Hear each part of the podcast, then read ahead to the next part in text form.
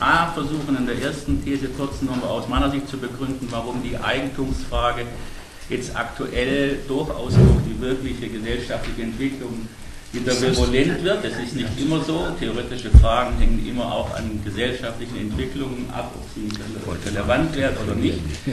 In der zweiten These versuche ich zu begründen, dass das kapitalistische Privateigentum eine progressive gesellschaftliche Durchgangsform ist in der Entwicklung der menschlichen Lebensform. In der dritten These versuche ich einen kurzen, zugespitzten, polemischen Rückblick auf die Politik der Linken, Sozialdemokratie und Sozialisten, Kommunisten mit dem Eigentum. Mehrheitlich alles eher Niederlagen als Erfolgsgeschichte. Viertens die Mächtigkeit Legitima des Legitimationsgehaltes von Eigentum. Und fünftens dann, das geht dann fast schon über zu dem, was Jürgen wahrscheinlich empirisch äh, uns präsentieren wird, zur gegenwärtigen Situation Finanzmarkt, Kapitalismus Transformationsmöglichkeiten. Eigentum für mich jetzt, ich konzentriere mich auf die Produktionsverhältnisse, weil natürlich könnte man auch äh, die Diskussion um die Raubkunst gegenwärtig, äh, ist auch eine, in einer gewissen Weise eine Eigentumsfrage und nicht umsonst liefert die Süddeutsche Zeitung gleich mal ein Glossar mit, wo etliche Begriffe drin sind, die eigentlich für die Eigentumsfrage durchaus relevant sind. Einziehungsgesetz, muss man wissen, was es ist, dann wird hier auf äh, Bundesentschädigungsgesetz, Bundesrückerstattungsgesetz, Restitution und so weiter verwiesen.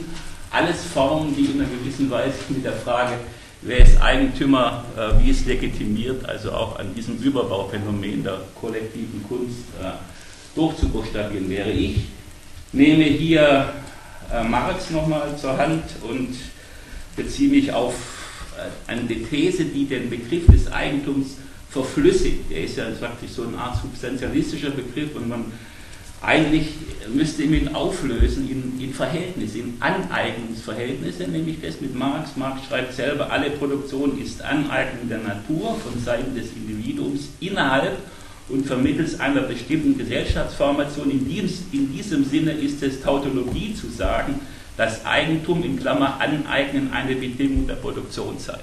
Jede Produktion resultiert in Eigentumsverhältnisse.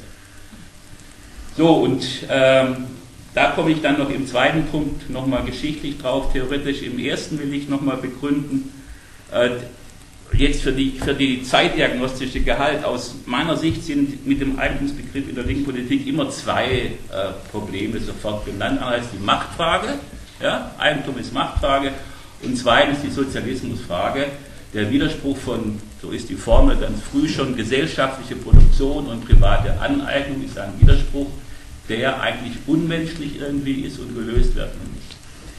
Beide Formulierungen sind meines Erachtens zu kurz gegriffen. Sie fassen was Wichtiges, aber bei der Machtfrage ist ausgeblendet, dass ja im Grunde die bürgerliche Gesellschaft sich gerade nicht über eine direkte ökonomische Macht legitimiert, sondern über Demokratie über unsichtbare Strukturen, die nicht einfach über den Besitzer von Produktionsmitteln und sonst was geklärt ist, weil in der politischen Macht die Staatsbürger alle gleich sind und insofern eigentlich ein Willensbildungsprozess entsteht, der nicht machtbestimmt ist.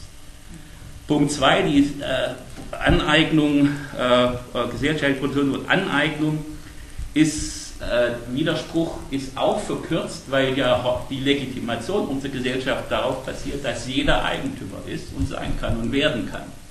Und es keinen Gegensatz erstmal oberflächlich gesehen gibt zwischen, äh, dass nur ein Teil privater Eigentümer ist und aneignen kann. Jeder kann Eigentümer werden, schließlich dann auch über den Kredit. Das ist ja das große Mittel. Jeder, der mittellos ist, wenn er sich einen Kredit von der Bank nimmt, kann mit seinem Vermögen Eigentümer und ja, was werden. Also insofern blendet diese Verkürzung auf Machtfrage und diesen Widerspruch von Produktion und Aneignung äh, diese Schicht aus, die man klären muss. Da komme ich dann im vierten Punkt Legitimationsgehalt zurück, weil damit schon klar ist, dass letztlich meine These die Sache sehr darauf hinausläuft, auf eine Veränderung von Bewusstsein. Wir müssen, nur wenn wir das Bewusstsein der Leute reformieren können, ganz im frühen marxischen Sinne, äh, kann, kann auch eine andere Eigentumsform Substanz haben. So, diese, äh, dass das jetzt aber zum Problem wird, liegt genau daran, dass sozusagen die ruhigen Zeiten dieser Struktur durch den Turbokapitalismus, meinetwegen mal so genommen, brüchig geworden ist und heute sowohl oft auch von bürgerlicher Seite attestiert wird, die Demokratie ist in Gefahr, Kapitalismus zerstört Demokratie, Streeck meinetwegen jetzt. Punkt 1, Punkt 2, dass in der, in der Widerspruch von gesellschaftlicher Produktion und privater Aneignung ja selber thematisiert wird. Ulrich Wähler, Ungleichheitsfrage, die, selbst die Bürger sind entsetzt über äh, diese Widersprüche, die sich da auftun. Und deshalb wird gerufen nach Maß und Mitte. Wir müssen wieder, alles ist überzogen, es muss Maß und Mitte wieder her. Formel von Kretschmann, mal wegen den Dingen, jetzt auch von Merkel. Und nicht zuletzt Ludwig Erhard, soziale Marktwirtschaft wird wieder sozusagen als ein Modell gefeiert und äh, herbeigesehnt und, und wo sozusagen diese Strukturen Macht, Eigentum, Demokratie äh, in einem gewissen Gleichgewicht ist. Das ist geschichtlich nichts Neues. Immer in Krisenzeiten wird, wird im Grunde werden Maßverhältnisse, Ausgleichungsverhältnisse angerufen, ideologisch. Das ist hier auch so. Verkörpert in Erhard. Witzigerweise ist aber Erhard heute auf allen Seiten äh, zu finden als Grundzeuge. Von Sarah Wagenknecht äh, bis also zu äh, Detlef Wetzel, jetzt demnächst IG Metall-Vorsitzender, auch dieses Buch von ihm, das neue endet damit, Erhard wäre heute auf Seite der IG Metall.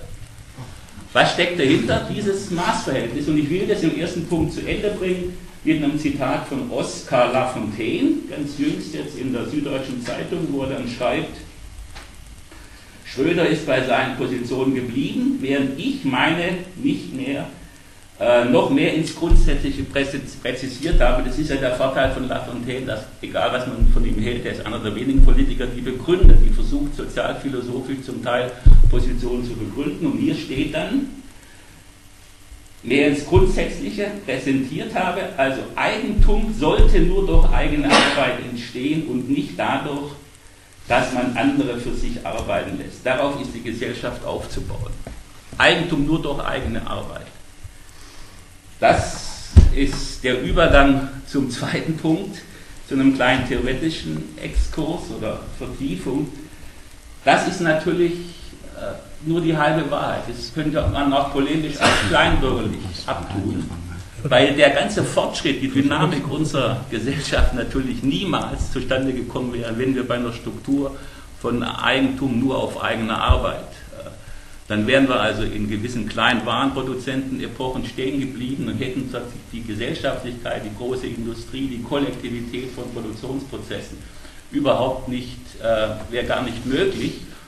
Und insofern ist, ist diese Form also äh, schlicht und einfach geschichtlich und theoretisch nicht stimmig, sondern auch hier mit Marx ist im Grunde die Trennung von Produzent und dem äh, eigenen Eigentum, Produktionsmittel, eine progressive Form, weil nur durch die Trennung sozusagen alle Potenzen menschlicher Fähigkeit, Wissenschaft, der Kopf wird frei, also auch als subalterner Produzent im lohnabhängigen Verhältnis, kann Wissenschaft entwickelt werden, angewendet werden in Produktionsprozessen auf großer Stufenleiter.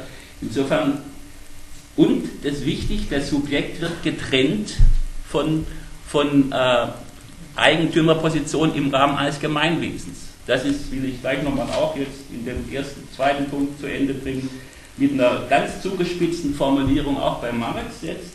Überhaupt geht der Mensch isoliert oder sozial immer als Eigentümer auf, ehe er als Arbeiter auftritt.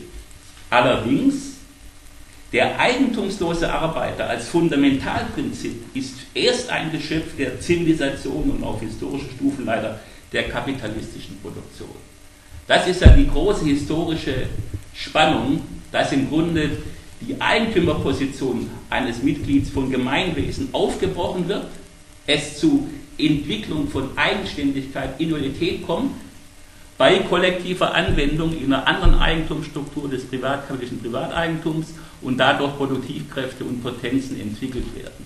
Und insofern heute eben sozusagen der eigentumslose Arbeiter im Grunde ein historischer Fortschritt ist gegenüber dem Anhängsel eines Subjektes an einer indischen Dorfgemeinde oder an einem germanischen äh, Grundeigentum. Das ist im Grunde die generelle These, die hier zugrunde liegt.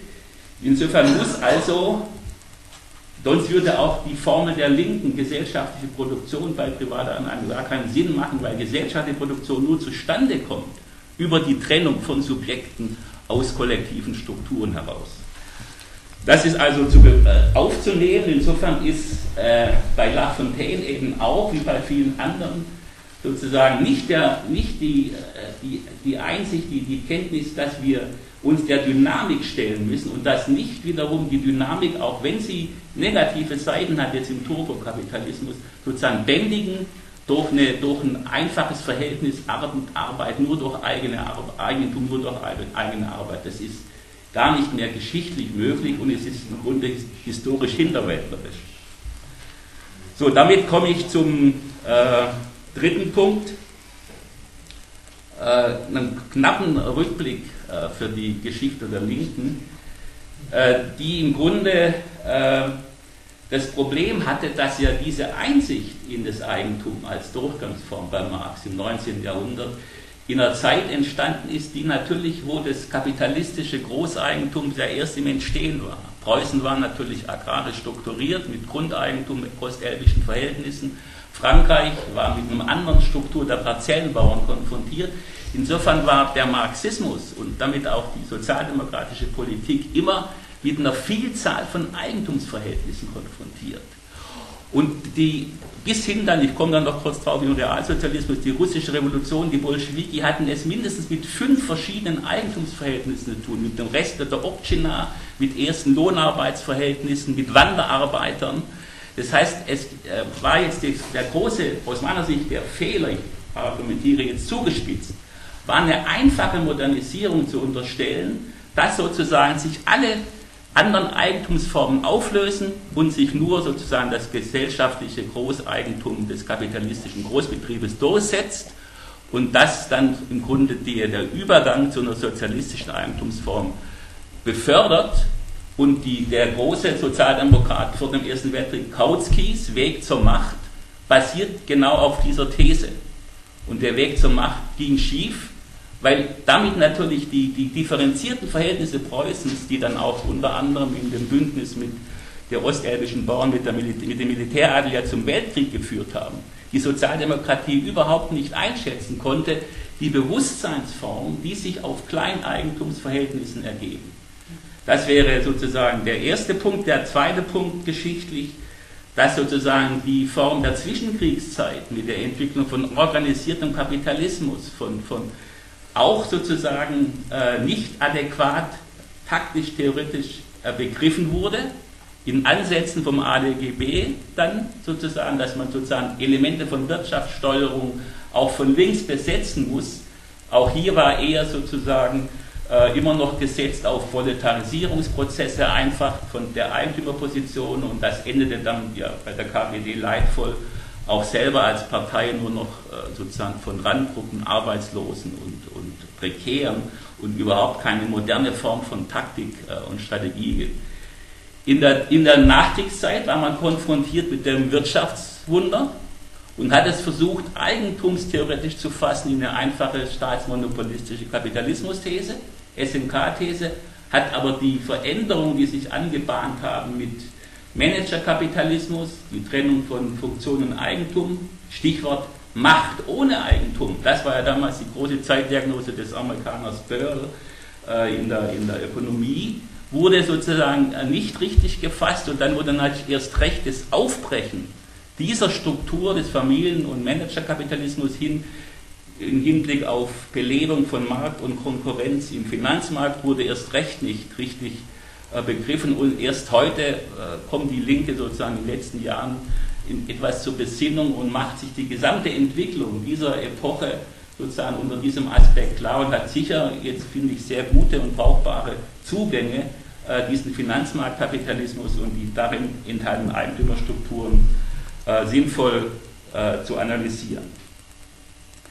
So, damit komme ich zum, äh, habe ich schon angedeutet, für den Realsozialismus habe ich ja schon gesagt, wir haben das, die Bauernproblematik. Im Grunde kann man sagen, will ich mal zugespitzt sagen, der Realsozialismus hat die Bauernfrage von Lenin bis Gorbatschow nicht gelöst.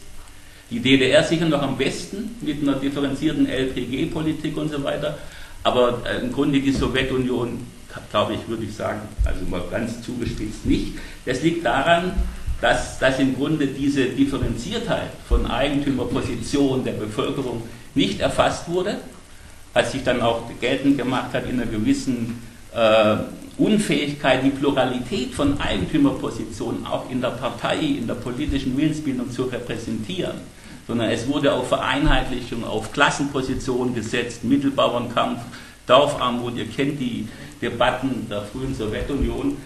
Äh, und die NÖP und der späte Lenin dann mit Genossenschaftsfrage war ja noch der einzige Lichtblick, der gesehen hat, dass, wir, dass man hier viel differenzierter äh, sozusagen sich dieser äh, Struktur zuwenden kann und nicht einfach eine lineare Modernisierungs- und Industrialisierungspolitische Option für die Eigentumsfrage unterlegen kann. Und insofern auch hier also die Schwächen sozusagen leider sehr verhängnisvoll sich ja ausgewirkt haben. Vierter Punkt, äh, Legitimationsgehalt des Eigentums. Was meine ich damit? Ich meine damit, damit wir unter, dass die Linke sich äh, einfach dem stellen muss, dass auch der eigentumslose Arbeiter, der Lohnabhängige, selber ein Eigentümerbewusstsein ausbildet, ausbilden muss von der Struktur her, als Mitglied eines, einer Marktvergesellschaftung. Ist er notwendig Eigentümer?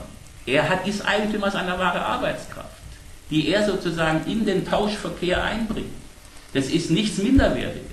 Das, das macht ihn sozusagen im, im, im Marktgeschehen der gleichberechtigt, bis hin, dass er Forderungen stellen kann, dass er selbst den Preis seines Eigentums in einer gewissen Weise mit Verhandlungsmacht äh, mitbestimmen kann. Auch wenn er natürlich im Kräfteverhältnis letztlich die schwächeren Bataillone hat. Trotzdem bildet er Eigentümerbewusstsein aus. Das ist Punkt 1, was sträflich in der linken Diskussion immer vernachlässigt wird.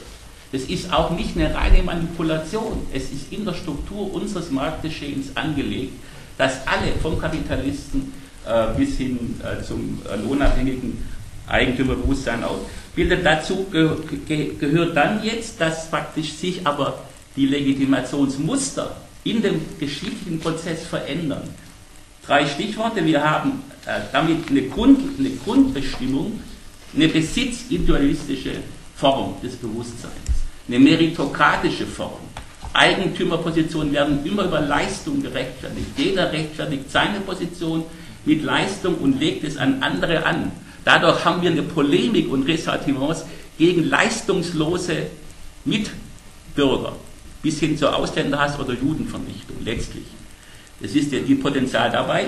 Das wird jetzt durch den Kapitalismus selber kompliziert, weil über den Sozialstaat wir zunehmend leistungslose Eigentümerpositionen haben, gleichzeitig also äh, Transferbezieher, gleichzeitig haben wir natürlich über eine mächtige Lohnarbeit selber soziales Eigentum, was heute zurückgenommen wird im Finanzmarktkapitalismus als Lohn, Lohnregime. Und wir haben im Finanzmarktkapitalismus erst recht eine Deformation des meritokratischen Prinzips durch Erfolgskulturen. Heute sind Positionen möglich, über Eigentum, die rein an, am Börsenerfolg und an anderen Erfolgen in, in der, in der Celebrity-Kultur äh, entstehen, die nicht mehr durch Leistung gerechtfertigt sind. Insofern gerät der Kapitalismus selber, untergräbt selber seine äh, Leistungskultur und seine Rechtfertigungskultur. So, und damit Punkt 5 und zum Schluss äh, kann man das zusammenbinden, äh, witzigerweise jetzt für die Gegenwart, im Finanzmarktkapitalismus. Der Finanzkampf ist zwar deformat, ist zwar zerstörerisch, aber er ist gleichzeitig eigentlich auch eine, eine, eine, die höchste Form einer Form von Vergesellschaftung. Weil wir heute in den Aktiengesellschaften und in anderen Vermögen im Grunde die Subjekte ihr gesellschaftliches Vermögen als gesellschaftliches Eigentum äh, deponieren. Und jetzt die große Chance bestehen würde, könnte sozusagen dieses Vermögen der Gesellschaft der weiteren äh, irrationalen Verwertungsstruktur zu entziehen und als Vermögen für Gestaltung der, der Gesellschaft einzusetzen. Und nicht umsonst endet der Marx, und das ist ein Kapitel, was eben viel zu wenig in der strategischen Diskussion eine Rolle spielt. Es ist kein Wunder, dass im, im Kapitel über den Kredit im dritten Band bei Marx im Grunde die wesentlichen Bestimmungen für moderne Eigentumsstrukturen, den Übergang zu einer modernen sozialistischen Produktion gelegt sind. Hier wird die, die Aktiengesellschaft und die Kooperativfabriken, also modern gesagt Genossenschaften, die beiden Elemente werden in diesem Kapitel ausführlichst vorgestellt. Und damit schließt sich der Kreis, dass im Grunde äh, die, die Form des Eigentums unterlegt werden muss mit einer bewusstseinsmäßigen Form der Produzenten und wenn wir die Entwicklung von Arbeitersubjektivität heute in, in modernen Betrieben zusammennehmen, wo sich im Grunde hohe Kompetenz entwickelt, bis hin zu in Ansätzen unternehmerischer Kompetenz, dann wäre sozusagen das möglich, dass das Vermögen der Gesellschaft, der Reichtum in privatkapitalistischer Form durch die Kollektivität und den assoziierten Verstand der Produzenten in modernen Betrieben, ich gebe zu, das ist, ich überspitze jetzt als Tendenz, zusammengebracht werden. Und nicht, das ist das, was sozusagen Teile ja über diesen berühmten Arbeitskraftunternehmer ideologisch äh, verbrämen, aber die, den reellen Kern, dass wir im Grunde eine Vergesellschaftungspotenz in diesen Kollektivstrukturen haben, äh, das geht also mit der Marxischen äh, These und mit der Marxischen Entwicklung äh, zusammen und wäre dann sozusagen im Detail sicher hier kontrovers und unterschiedlich zu diskutieren. Aber insofern ist nach wie vor die Behandlung des Eigentums in der Kritik der politischen Ökonomie absolut zeitgemäß und hat nichts mit nur 19. Jahrhundert zu tun.